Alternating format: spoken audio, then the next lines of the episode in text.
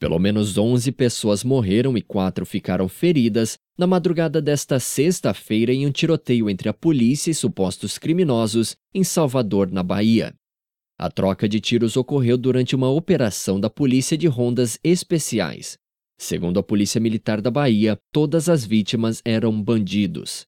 Um policial foi ferido de raspão na cabeça, mas está fora de perigo. Segundo a fonte, os policiais foram ao local com base em uma investigação para impedir um assalto a um banco que estaria sendo planejado pela quadrilha. A polícia disse que 30 criminosos receberam os agentes da polícia com tiros. Em seguida, a polícia abriu fogo, matando 11 pessoas e deixando três feridos. 16 armas de diversos calibres foram confiscadas após o tiroteio.